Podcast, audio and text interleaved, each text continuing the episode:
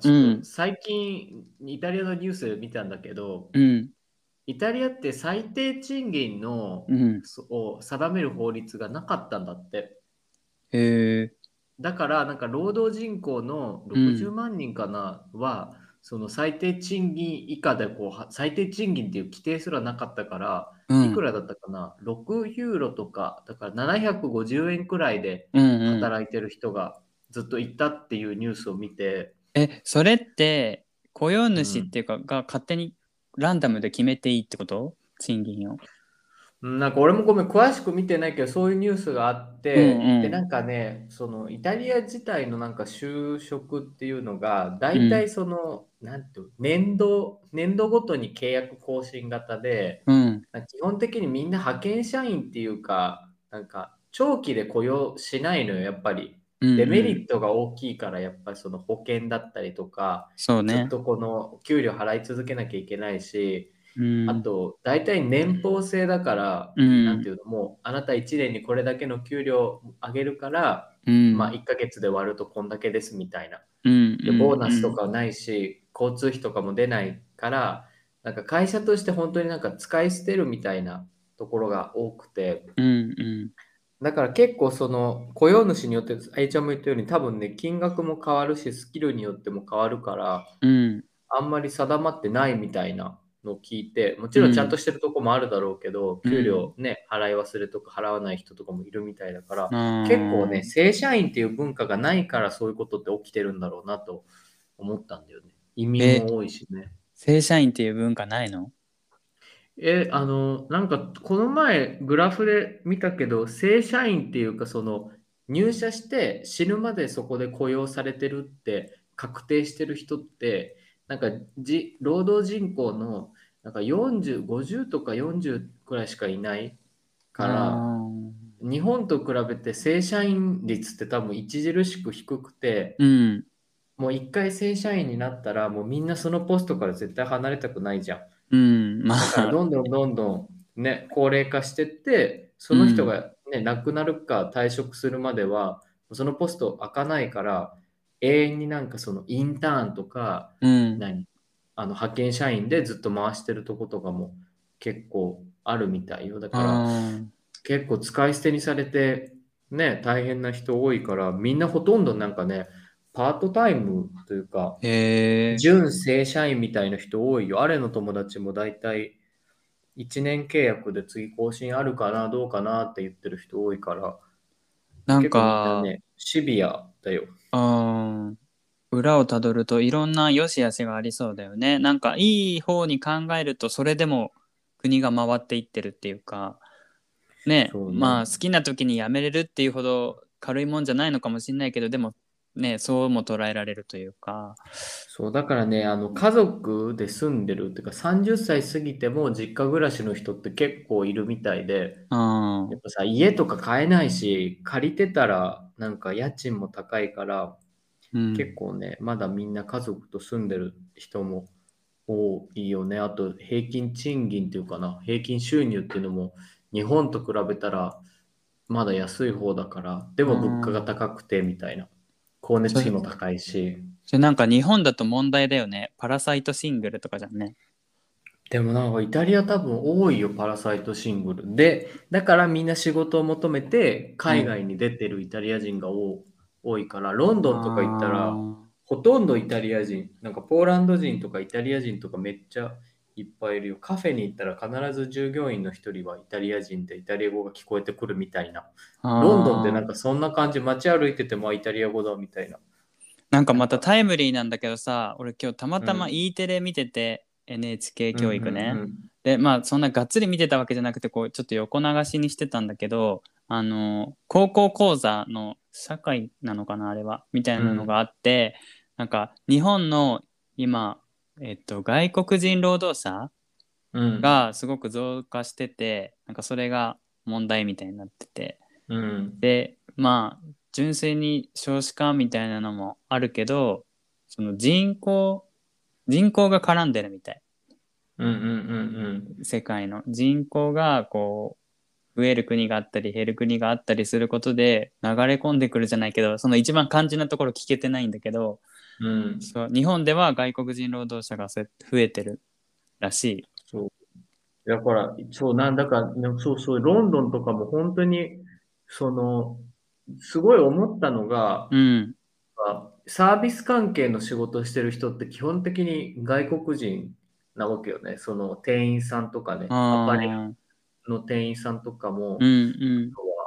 普通に文房具屋さんとかも外国人が働いてるから、なんか俺のイメージでは、なんか英語勉強するためにイギリスとかに行くじゃん。うんうん、で、生の英語を聞きますって言うけど、なんかロンドンってもう外国人が溢れすぎてて、なんかネイティブと出くわす機会ってほとんど少なああ。うんうんなんうんくて、コーヒー屋さん行ってもイタリア人だしとか、文房具屋さん行ってもポーランド人だしとか、あ別に悪いとは言わないけど、なんかイギリス人って言える人とかに出会えないからあ、、そう結ね。局なんか、なんていう、すごい多様化した社会になってるって、ヨーロッパって多分全体的にそうだと思うんだよね。き俺の近くのスーパーの人も、なんか全員外国人だし、イタリアでもね、なんか面白いね。その国にいるのにその国の人に会えないみたいな。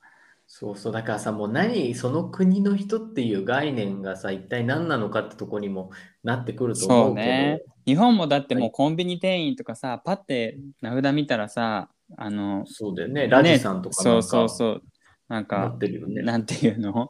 張さんとかあ、さ、そうそうそう李そう。さんとかなってるよね。そう、きっと海外の方なんだろうなとも思うし、なんかそういうのグレは見ても日本は終わりねとか言ってるけど、言うてフランスもそうじゃない？あ言ってた、なんか学生の頃にあの日本料理のレストランっていうか食堂みたいなのがあって、で、うん。なんかそこで働いてる人がアジア系の人で、でもグレはもう日本料理屋だから日本人と思ってすごくウキウキしてたけど、自分が中国でこう中国語を覚えて、もう一回そのフランスの料理屋に行った時に実はそれが中国語だったっていうことがその時分かってすごくショックだったってそうそうそうそう。うん言ってた。だからなんかね、そう、そうなってるし、日本もさ、もう、だってさ、なんか失礼な話、日本人ってさ、なんかコンビニ店員やりたいって人、なんか失礼かもしれないけど、そんなになんかやりたい仕事としてランクインしないじゃん。まあね積極的にはね。みんなさ、なんか大して能力もないくせにさ、管理者ポジションに就きたいって言うじゃん、その国の人って。うんうんなんか多分イギリス人もそうなのよ。なんか店長はイギリス人とか、マネージャーはイギリス人だけど、店員は外国人みたいな。あーそういう構造が多分日本でもあるじゃん。なんかそういう肉体労働はしたくない。うんなんか大して何の仕事もできないけど、管理的なポジションに行きたいみたいな。だからみんなそう思ってるじゃん。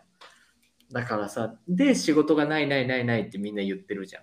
うん。まあ雇う雇う側からしたら外国人労働者とかって雇いやすいのかな、まあ、教育とかは大変かもしれないけど、まあ、その低賃金でもっていうところで何としてでもその、うんね留学してる人は仕事が欲しいだろうからなんかそこになんだろう。つけ込んでっていうとね言い方悪いけどそんな感じなの。安くねできれば安く雇いたいわけじゃん。そう、なんかそういうのをさ、最近っていうか、基本的にこのイタリアに来てからずっとそうだったから、うんうんなんか、そうね、なんか面白いなと思って。いやそう思うとさ、まあ、イタリアが居場所のあっちおくんだけどでも、うんそこで働くことを考えると結構シビアだよね。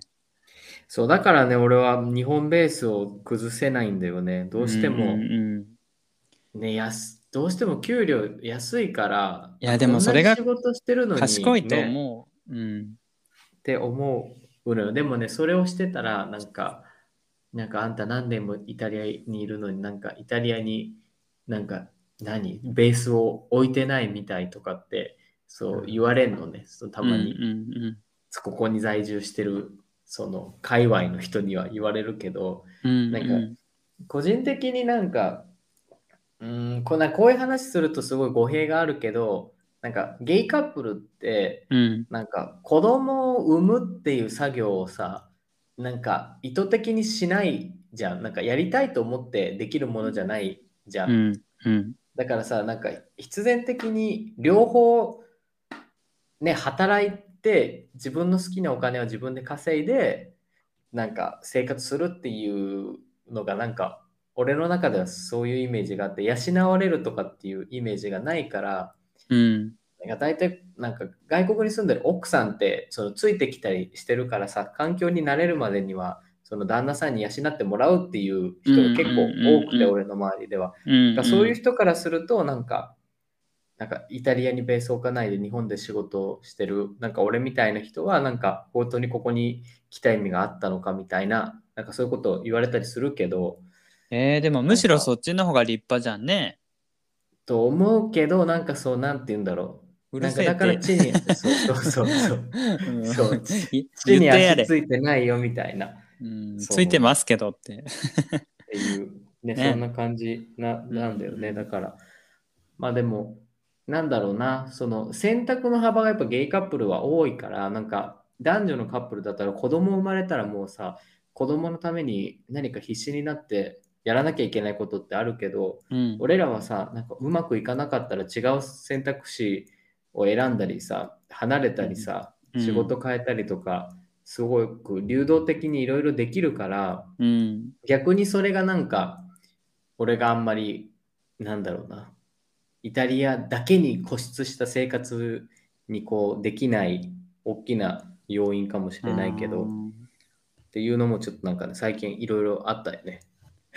っていうそうね。なんか、すごいいろいろ考えてるんだね。真面目な感じ。いやなんかさ、ツイッターとか見てるとなんかそういうわかる海外在住海外の人ってなんかさななんかなあんまり強く言いたくないけど私はこういう経験してきてこの国でこういうふうに学んできてこれくらいうんうんうん言語ができてなんか私はしっかりしてますみたいなのをこうアピールする人多いからそれを見るとどうしても俺自分と比べちゃってなんかえ俺そう、まだもう1年半もいるのにまだそんなレベルに到達してないしみたいなちょっと思ったりするとなん わかるわかる。このやり方でいいのかなみたいなたまに思っちゃったりもするんだよね。うん。そうそう。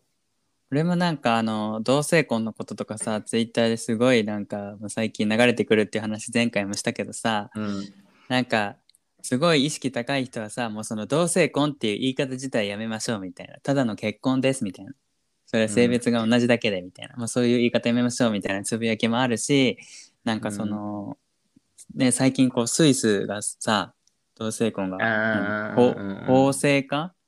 法制化、なんかされたけどその言い方もどうだこうだってつついてる人がいたりとかあとあの嵐の相葉ちゃんとさ桜井くんが結婚発表みやったいな。ツイートしてたね。そうそうそう。言った時もえなんかその2人が結婚したのかと思ったみたいなのをネタ的に言うのはどうなのかとかっていうのもこう言ってる意見とか結構あったりとかしてあのなんていうのかな、なんか真面目すぎっていうかなんか 真面目なことを真面目なこととして捉えすぎっていうかなんかその生きづらくないのかなっていうかなんうん。かそういうことを言うとまたねあの叩かれるんだろうし、まあ、そういうのは胸にしまっておくんだけどとかいうのを俺もいろいろ考えてたらなんかあーって思って つぶやいたけどほら八くんが教えてくれたあのね正義の反対は正義っていうのであーってなってもう寝ようとかあーそれでつもやもやしてたのね。そうそうもう寝ようとか言ってつぶやいたけど結局あの時3時ぐらいまで起きてて夜中の。うん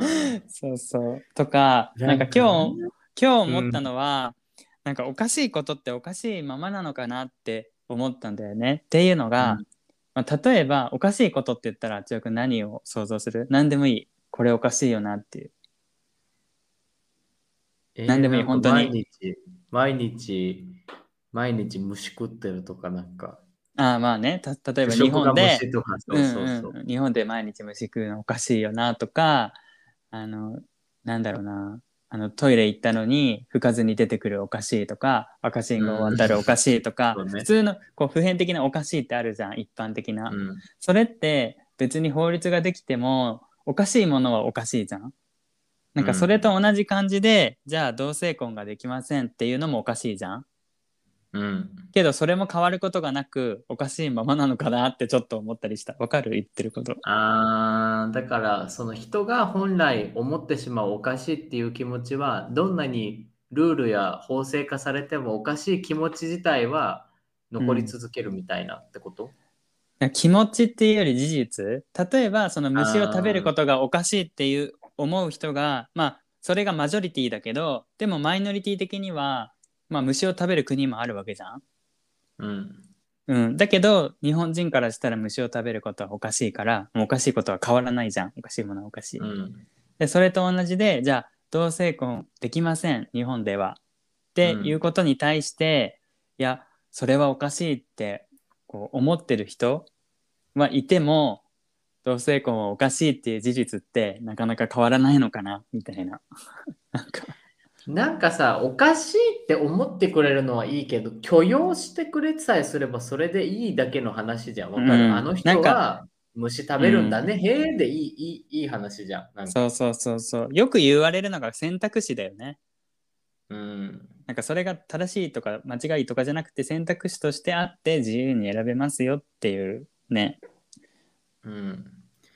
だからその反対とかしてくれるのいいけど、なんか、うーん、それ自体を受け入れる構造、受け入れるっていうか、許容するっていうのかな？の、うん、なんか構造になってもらえるのが一番さ自然じゃん。なんかそんな世の中白黒ははっきり分かれてないから、なんかね例えば台湾とかの同性婚の例で前から言ってるそのね松浦大吾さんの本で書いてあったのは、台湾っていうのはやっぱりどうしてもその家族のつながりがどうしても強くなっちゃうからその結婚したとしても、その家族っていう部分で考えずに個人同士の結婚っていう概念になんかそういう風にしてるんだって。なんかそうすることで、その、うん。なんて言うんだろう、年配の世代の人とかは、その受け入れられないけど、なんかその家族というその遺伝的な部分に関与してこない、ね、家族の名前とかに関与してこないんだったら、まあもう個人の選択だからいいよねっていう、ちょっと許容する流れに今流れてきてるんだって。だからなんかやっぱり、どっちにしてもさ、おかしいって思う気持ちとかさ、そういうのって強制できないから、うんうんなんとかさ、なんかね、いい塩梅見つけて、あまあ、それだったらまあ許してやるかとかさ、上からだけど、そう思わせること超大切だなと思ったよね。うんまあ仕方ないよね、みたいな。そういうこともあるから、まあ、あの人たちのことはまあそれで、まあ、みみみ認めようかとか、なんかそのくらいでなんかいいのに、なんかツイッターの人ってさ、結構白黒はっきりさせたくなるじゃん、どうしてもあんな短いさ、文字数で何か言わなきゃいけないから。だから結構語弊とか、うん、なんか自分のこと結構棚に上げてるよね。うん、まあね、それもある。る。うんしなんなんか 難しいっていうか討論みたいなの見たけどなんで日本はその同性婚できないのかみたいなので、まあ、ある人の意見でなんかその伝統的な家族っていうのが崩れるみたいなことを言っててでそのゲイの人があのまあ有名なゲイの人なんだけどあえてここでは名前は伏せるんだけど、えその伝統的な家族って何ですかみたいにつっついてたのね。うん。ででもなんか俺はどっちの気持ちもわかるなと思ってなんいや、俺もわかる。わかるでししょ、だからその一般的に言う伝統的な家族っていう概念もわかるし、まあ、いわゆるねこう男女で結婚して、ね、こう子供ができて孫ができてみたいないわゆるこう想像する家族みたいなこともわかるし、そのゲイの人がその批判する気持ちもわかる。別に男女じゃなくてもいいじゃんっていう、どっちの気持ちもわかるからなんかそれをじゃあ自分の賛成する方だけを信念に持って戦うっていうことが俺はなかなかできなくってそれでぐるぐるしてしまう、なんかどっちもわかるし、うんなんかどっちもわかるのになんでこの人こんなに強気で言ってんだろうとか なんかいやあんたそうやって言うけど反対の気持ちもわからんかね？みたいな。なんかなんか要はさ、パフォーマンスじゃん。そう。そうそ打ち合わせでさ、そういうことしなさいってなってたらさ、う、うん、なんかそういうふうにパフォーマンスしなきゃさ、やっぱ民意は煽れないじゃん。うん。なんか。だからなんかそこがさ、いやらしい部分でもあるよね。なんか、うん。その反対してる人もさ、本当に本当の意味で反対の意見を言ってるか、謎じゃん。なんかパフォーマーとして活動家としてやってる側面って大きいからさ、うん。なんかそう考えるとその人を一概にさ、そのね、批判もできないし、かといってじゃああんたにはなんか反対したり活動家には自分の意思がないのかって思ったりもするしで、わかる、うんなんかすごい変な気持ちになるよね、なんか。なんかこういう、なんていうの、パフォーマンスしちゃダメな分野でも、どうしてもやっぱメディアに出したりするときってパフォーマンスしなきゃいけなくなっちゃう。うんじゃあうんうんなかなかもうわかんないけど、すげえなんかモヤモヤするよね、そういうの見ると。ね、するする真実をさ、真実のまま伝えないじゃん、どうどうしても誰もね。うんうん。ちょっと脚色するというかさ、ね。そうね。そういうメディアはね。うん。うん。であとなんかこうルールとか流行りは誰が作るのかっていう話があってうん、なんかそれはあの若者とかあのマジョリティじゃなくって力のある人なんじゃないかっていう意見があって、影響力のある人。うん。だからその鶴の一声じゃないけどもうんうんううん。なんだろう本当に有名なこの人が言ったらみんなそっちにこうそれが正しいとかあこの人がこのバッグ持ってたからこれ買おうとかさ なんかこの人がうん美味しいって言ったからこれは美味しいみたいなさそっちに流れていくと思うんだよね。だからなんだろうな、そう思ったらいかにそういう影響力のある人を味方につけるかじゃないけどそれも結構大きいなって気がするし、そうだね。うん、なんかコロナの例で言うとあんま良くないかもしれないけどほら志村けんさんとか亡くなった時にすごく日本で、ね、衝撃が走ってもうんうそこから結構加速したと思うんだよねいろんな政策が。だだからなんかそういう人の影響ってやっぱりあると思うんだよね。だから俺らが本当に声を上げていや実はあの気づいてないけど身の回りにいるよっていうのも大事だしなんかこう芸能人とか著名人がこれはおかしいとかこうするべきっていうのも大事だしなんかね。うん。結局みんな長いものに巻かれるんかいみたいなまあなんかさ、だってめんどくさいじゃんね。そういう人の言ってること信じるのが一番楽じゃん。なんか考えなくていいからね。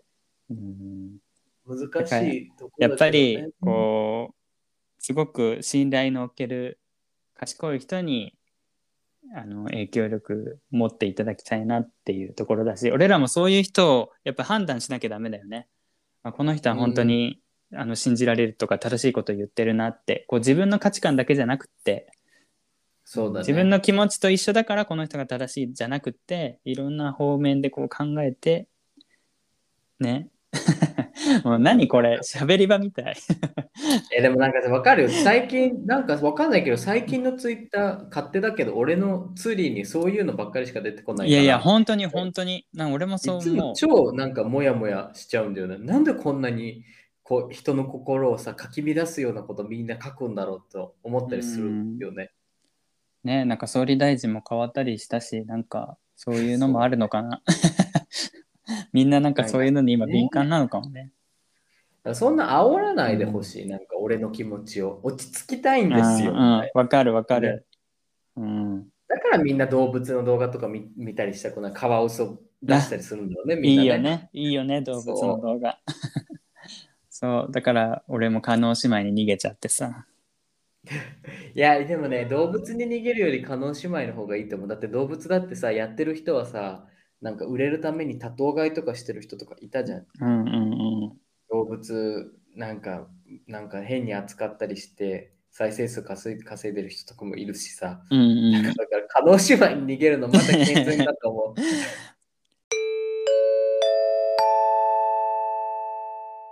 いやなんかこう今日本全体がもしかしたらこう変換期っていうかこう節目なのかもしれないなって俺ちょっと感じてなんかきっかけはすごくあのバカみたいなことなんだけどまずねなんか俺の推しのさアイドルがさ卒業、ね、何をしてるの？ち ええモームスの佐藤正樹ちゃんっていう子知ってる？ょっと調べていい？佐藤いいよいいよ。うん。まー、ちゃん。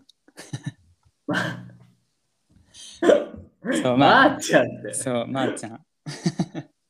佐藤正樹？うん、佐藤正樹。まー、ちゃんって出るとな。なんで好きなの？えっ、とね、なんか、こう、一言では言い言い表しがたいんだけど、ん実際ね、その見た目はもっと可愛い子とかいっぱいいると思うんだけど、なんか、パフォーマンスがいいとか、それもちろんあるけど、俺はね、考え方が好き。いや、なんか、すごい深みにはまりそうだから言っていやそうそう。いやいやいやいい。もうこのぐらいにしとく。だからあの他にもさなどんな考え方する子だ、なえー。賢いの？やっぱり優しいかな。思いやりがある。あー。うん。でなんかほら俺木村カエラも好きって前言ったじゃん。言ってたね。でそれも多分普通にね聞いた人は曲が好きなのかなとかあのあのルックスがいいのかなとか思うと思うんだけどもちろんそれもあるけどカエラも俺は考え方が好きなんだよね。カエラもうとかってなんか、すげえファン、ファンじゃんと思って、そうなんフだ。ァンだよ。そうそう。なんかこう、ねこういう気持ちで曲を書きましたとか、こうライブの時に話す言葉とかがすごく好きで、そうそうそう。で、まあ、それは置いといて、まあ、そういうね、卒業のニュースがありました。で、うんそしたらさ、なんかいろんな有名なテレビ番組が今すごく終わっていってるの知ってる？日本の番組。例えばアタック25、あと、たアタック25ってあの、クイズだっけ？そうそうそう、あれも終わったし、おしゃれイズムとか、うん。ぴったんこカンカンとか、え、おしゃれイズム終わったの？そうそう。あと、アナザースカイアナザースカイ終わったんだ。そうそう。あと、有吉反省会とか。で結構ね、なんか、まあ、知らない間に終わってる番組とかもね、結構あると思うんだけど、なんか俺の中では最近そういうのがすごく顕著に現れてる気がして、あ、なんか、やっぱ転換期ってこと？そう、節目っていうか、まあ自分の中でもね、もちろん、こう、推しの卒業で ちょっと、あって感じだけど、あ、日本全体的にもしかしたらそういうタイミングなのかなっていう。えー、羽賀あかねちゃん可愛くない？あ、羽賀あかねちゃんね。そうね。うんうんえ。羽賀今ちょっとさ、モームスのメンバーのリストずっと見ててさ、うんうん。誰が可愛いかなと思って、俺、羽賀あかねちゃんの顔がすごい好きかも。ああ、結構あれだよね。秋田美人的な感じの顔してるよね。あとはね、ちょっと自分が女の子になったらなりたいなって子を見つけた。誰？小田さくらちゃん。へえ。なんなんでかちょっなんでと、え、なんかこのメンバーの公式のページうん、で見てる感じ、なんか、ちょっと茶髪でさ、なんか、うん。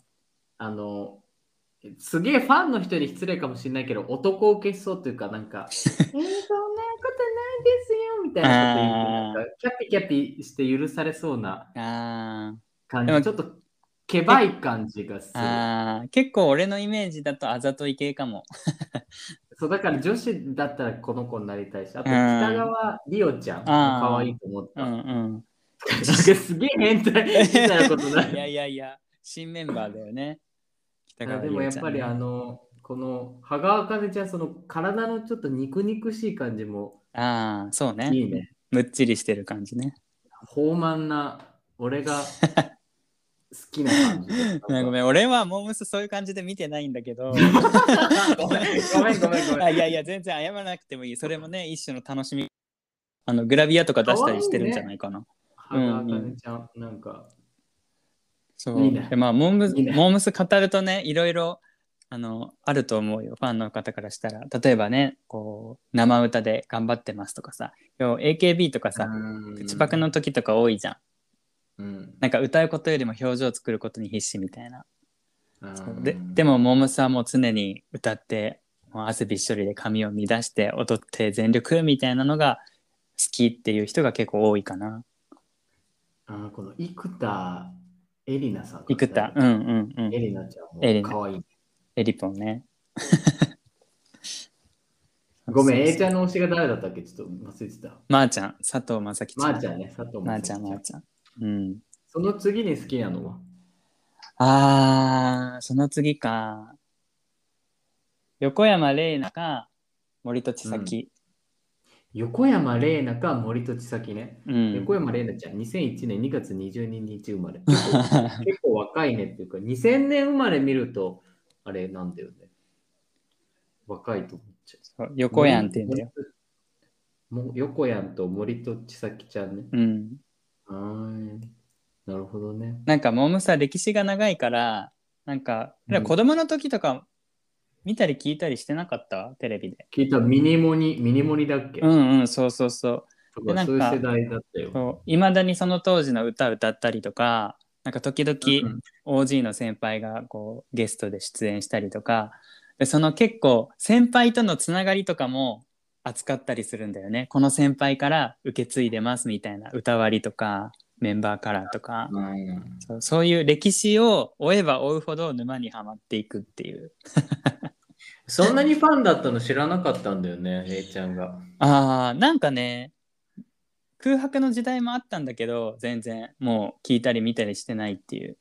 うん。でも大学生ぐらいの時にそれこそなんかもう一回モームスがこうぶり返し始めて熱を、うんそれをなんかたまたま YouTube で動画を見かけたかヤ Yahoo ニュースでそれこそ誰かが卒業とか加入とかのこうニュースになっててそれを見たのかきっかけかなんかであ今モームスこんな感じなんだって思ってそっからなんか曲も EDM ってわかる？こうちょっと電子音的な？うんうんうんうん。Perfume 的なとまではいかないけどああいう感じになっていってなんかこう昔のラブマシーン的なこうみんながう歌って踊れる曲とかよりはなんかえ真似できないみたいな 感じにこう路線を変更していって今がある好きにな感じかな。うんなんかねよかった。え、ライブとかにも行ってるの？ライブはね行ったことないんだよね。だからそこまでの感じじゃない。グッズとかも買ったことはない。密かに推してる感じ。へえ。普通。にアーティストとして好きですって感じそうか、うんすごいな。なんかこれあんまりアイドル推しとかになったことないからわかんないな。そのあそうだからなんか今日ほらさ前半真面目な話だったけど ぜひ、うんあちおくんの好きなこうアーティストとか今までそういう芸能人とかいたかなと思って聞きたかったんだよね。えー、誰かな俺さ、ずっと結構アニオタだから、うんうん。そのアニメはめっちゃ見るのね。声優さんとかは？もうね、好きな声あるけど、どっぷりその声優にはまるってことそこまでじゃない。うんうん。そう、やっぱ作品としてのアニメが好きかな。だからアニメの話とかだったらするけど、でもそこにいる誰かが好きとかってわけではないんだよね。うんうん。えちなみにうん。なんだろう有名どころのアニメで言うと何が好き、まあ、結構あっちおくんコアなアニメとか好きだと思うんだけどなんか有名どころか。共通なものがあったらすごく話したら盛り上がるなって思う思うんだけど。あーでも何が好き？有名どころで好きなやつ昔のでもいい。か昔のやつでもいいし。あーでもね、俺、鋼の錬金術師とか好きだったよ。あーそこ俺盲点だわ。そう見てないんだよな。見なきゃいけない何見てたかな？エドだよ有ね名どころってす難しいね。あ、でも、ハンターハンターとか見てたよ。あハンターハンターねハンターハンター悠々白書はわかんない？あ、有白書見てた、見てた、見てた。なんとなくわかる全体的な話わかるあのね、あの、天界、天界一武道会をドあそうドラそうそうゴンボールだった。あの、わかる最後、えっと魔界魔界武道会魔界武道会か。あの、ちゃんと見た、見た。現現現代編じゃないけど、現代になってなんか、あそれも見た？それ終わってから見た。で一応全部最後まで見てる記憶はある。うんうんうんその話なユースケがらじゃあできるかもそう。あ、でもさ、え、世代悠々白書なんだ、A ちゃんは。これはね子供の時見てたのは悠々白あ世代っていうかアニメではリアルタイムには見れてないんだけどビデオ借りてみたりしてたあ俺もそうそうそうあとはね、デジモンとか見てた。あーデジモンいいね初期でしょ？初期の。あいいよね。進化ってやつ見てえた。何何モンが好き？えっ、ー、とね、ピオモン？ピオモン？あーわかるわかる。ピオモンいいよね そう。わかるわ俺テイルモンとか好きだよ、あー、テイルモンね。うん、ちょっとなんかアンニュイな感じのあと、あれも好きだった。あの、あのメガネので電子機器のカブトムシみたいな。あーえっとテントモンガブ、あ、テントもそう、テントも関西弁の、そうそうそう。うんうんうん。こうしろはんそう。いいねデジモその辺。あとは、もうさ、もう、うん。なんかもう5年くらい前から毎、毎回、そのシーズンごとに変わるアニメをさ、全部見てるからさ、もうなんかさ、メジャーどころが何か全然わかんなくなってきたんだよね。あーなんかもうどんどんアニメも出るもんねそう。そうね。そうだからなんか、なんか推しがある人ってすごいなと思って、なんかそういううん。A ちゃんのそのファンの話とか、なんか推しの話してたから、うん。なんか、ポそのポッドキャスターのあなたにとって〇〇のところをさ、うん。いつかあなたにとってファンとはみたいなテーマの話も面白いかなみたいなことも考えたりしてたけど、そうそう、なんか俺もね、俺？すごい思ったけど、やっぱ共通の話題がないと盛り上がれないじゃん。あ、そうなんだで終わるというか。そうだからちょっとここで発掘しといて、いつかね、いつかね、こうアニメなり、こう、芸能人なり話せたらいいかなと思って。で芸能人とか俺あんまり好きになるタイプじゃなくて、あななんだろうな、あんーまりバンドとかも？曲とかも全く興味ないの、バンドもひそういうなんかテレビも。テレビもなんかもう大学卒業して以来買ってないからさ、うんうん。ずっと家に置いてないし、有名人も知らないし、うん。なんかマジックソ興味ないんだよね、なんか。そこまで言う？マジックス。なんか日本のな日本のドラマもさ、うん。全く見ないから、なんか、え、じゃあ、海外の人でもいいじゃん。海外の、あの、何？スターっていうか。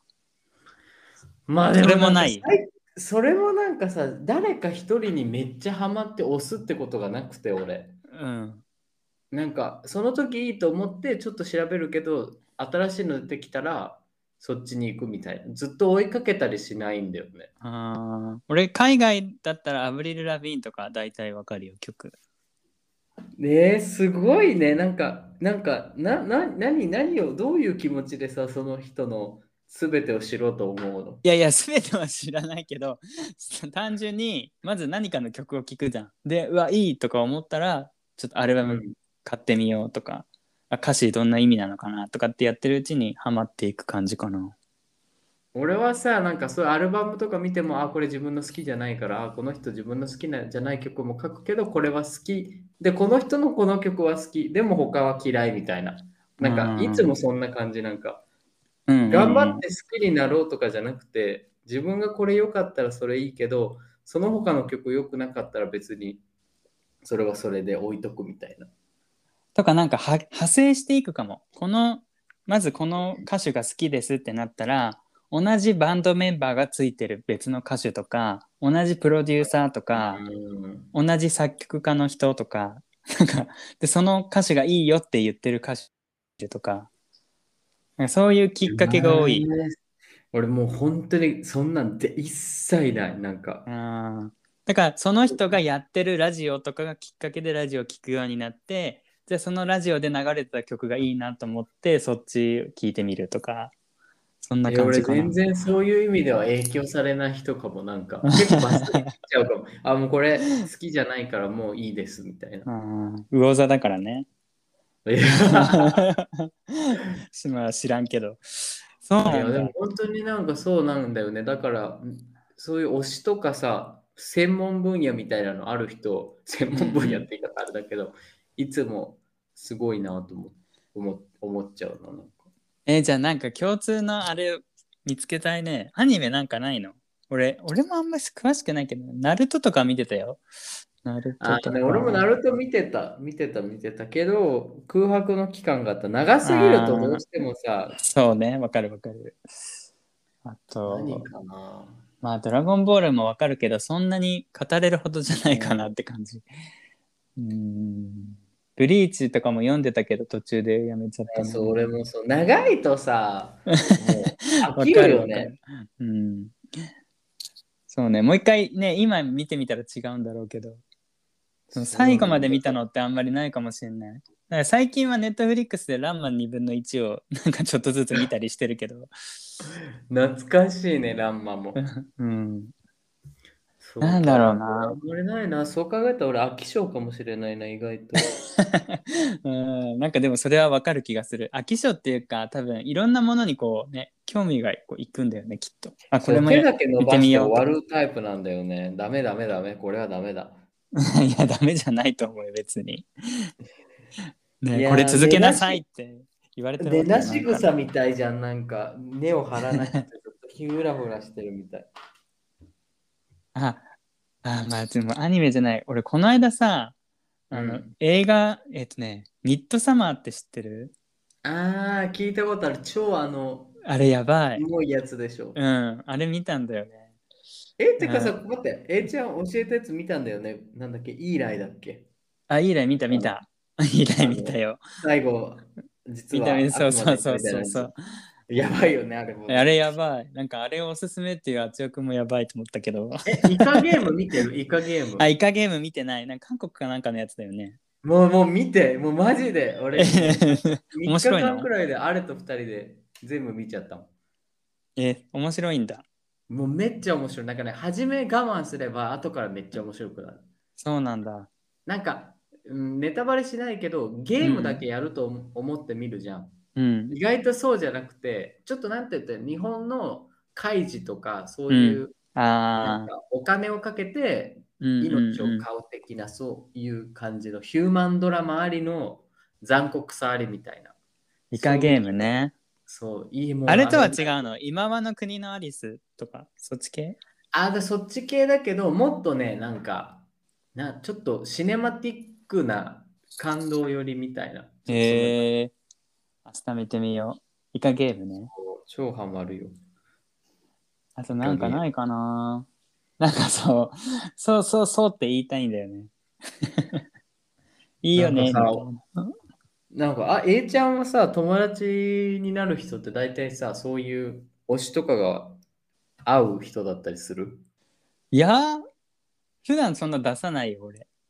そんな そうなの？日常生活で、いや、この人が推しでとか。か聞かれたら、あなんか、カエラとかモームスとか聞きますとかって言うけど、そっからあんまひ、はい広がらない。カイラって言い方がすごいなんかもうファンっぽいよね。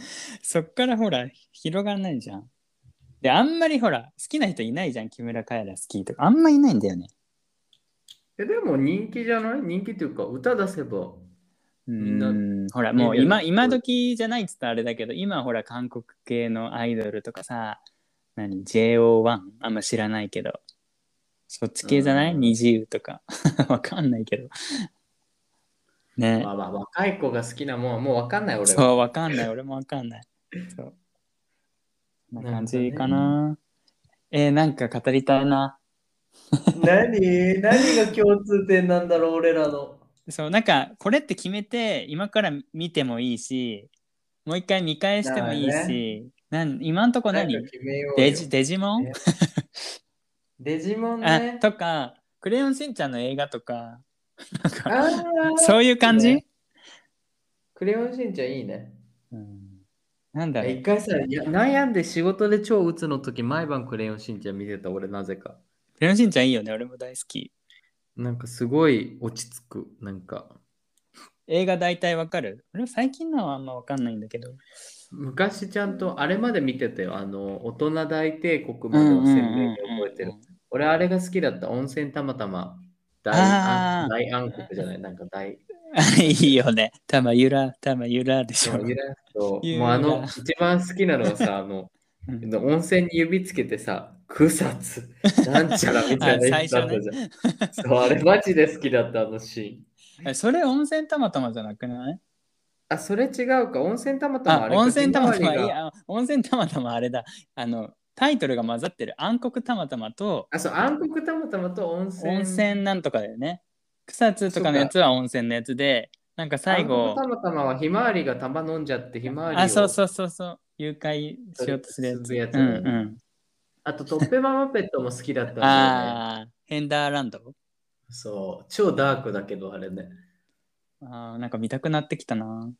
そう、もうあのトッペママペットのあのバリアが好きだった。トッペママペットみたいなやつでこう、キーって、で超頑張って、トッペママペットみたいなこう言い続けるのがすごいなんか好きだった。あれ覚えてる？助けて消した。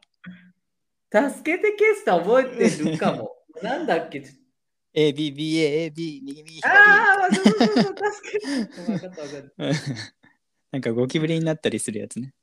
ええ、っしかもと、ちょっとあれ覚えてる？あの、温泉の映画のさ、オープニングの時にさ、うん。なんかひあのミサイがさあの、うん。トイレでさ便利だったけど、出た時の。あ、出た、出た、出たあれさマジで何だったんだろうね。わかるよ。あれ温泉のやつか。あれ温泉のやつのオープニングだった気がする。うん。歌で言うと俺、あれも覚えてるよ。お空に向かってズンズンズンってやつ。わかるわかるひまわり体操か。ひまわりキラキラ。あと何の映画かわんかんないけど。なんか、最近の映画マジで見てないけど、うん。あれは覚えてる？あの、カーボーイ、情熱のカーボああ、ーイじゃないけど、うんうんうんうん。あったね。あれとか、あと、ま、マサオくんじゃない、えっと、あの、か、風間くんがさ、じゃない、しんちゃんが出張っていうか、転勤になって、メキシコじゃない、うん。なんかどっかに行くってやつもあったああ、引っ越ねし？引っ越し大作戦。引っ越し、そうそうそう。あー。俺も最近それ見たかも。あーなんかしんちゃんもう一見回ちゃんたいねと見ないと。そう。ね。なんか新しくなるとね脚本がちょっとねこう昔のやつが偉大すぎたからね。だんだんだんだんね、こう、そう、焼肉、焼肉ロードだっけ？あれも面白かったよね。焼肉と大人帝国と戦国？ああれは有有名どころだよね。よ ねあそうそうそう。そう。あーなんか盛り上がりそうな感じだけど。なんしか一回ねなんかこうこれって決めて話したいね。なんかアニメなり映画なり。いや、まあなんかしんちゃん意外とヒューマンドラマ入ってるから話しやすいよね、しんちゃんでいける、うん、しんちゃんでいくる。好きだし、俺、しんちゃん。なんかあつよくん風間くんっぽいよねえー、と思うじゃん、でもさ、俺はマジで、あの、誰が好きかって言うと、やっぱ、坊ちゃんが好きなんだよね。いや好きじゃなく坊ていや好きじゃなくてこうキャラクターが。あまあ、ピシッとしてる感じ？え。でも、なんちょってと変態、変態チックな感じでしょ？なんか優しいししんのすけみたいな。実は、あの、りリカちゃんだっけ？あれが好きあーなんかねアイドルだよね。なんだっけ？あーなんか魔女っ子なんとかじゃないけど魔女っっ子マリーじゃなかそんなんだよっけ？あー思い出せないね。ねこれあれだよね。2時間で切れるんだよね。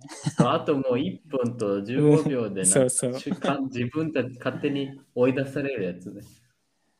これあれかな？お二人語りも2回に分けた方がいいかな。えー、どうだろう？いそのままでいいかな。そのままでいいと思なんか前半と後半の熱量が違いすぎて。う。最悪後半だけ使ってもいい。かまらあちょっとピーって分けたらいいよね。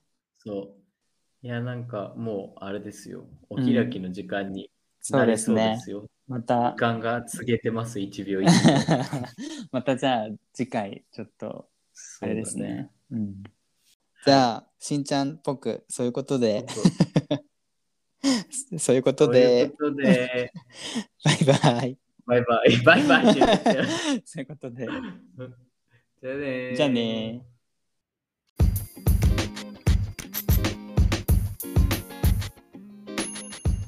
お二人語りいかがだったでしょうか？一番うまくてまずいもの今回もご視聴いただきありがとうございました。うままずでは皆さんからのお便りを大募集しております番組の概要欄から各種 SNS や投稿フォームのリンクに飛べますのでぜひぜひチェックしてみてください。またメールアドレスうまくてまずい gmail.com からもお寄せいただけますのでよろしくお願いします。番組の内容に関すること2人に聞いてみたいことまた皆さんの日常に関するあれこれでも構いません。ぜひぜひ気軽によろしくお願いします。ではでは。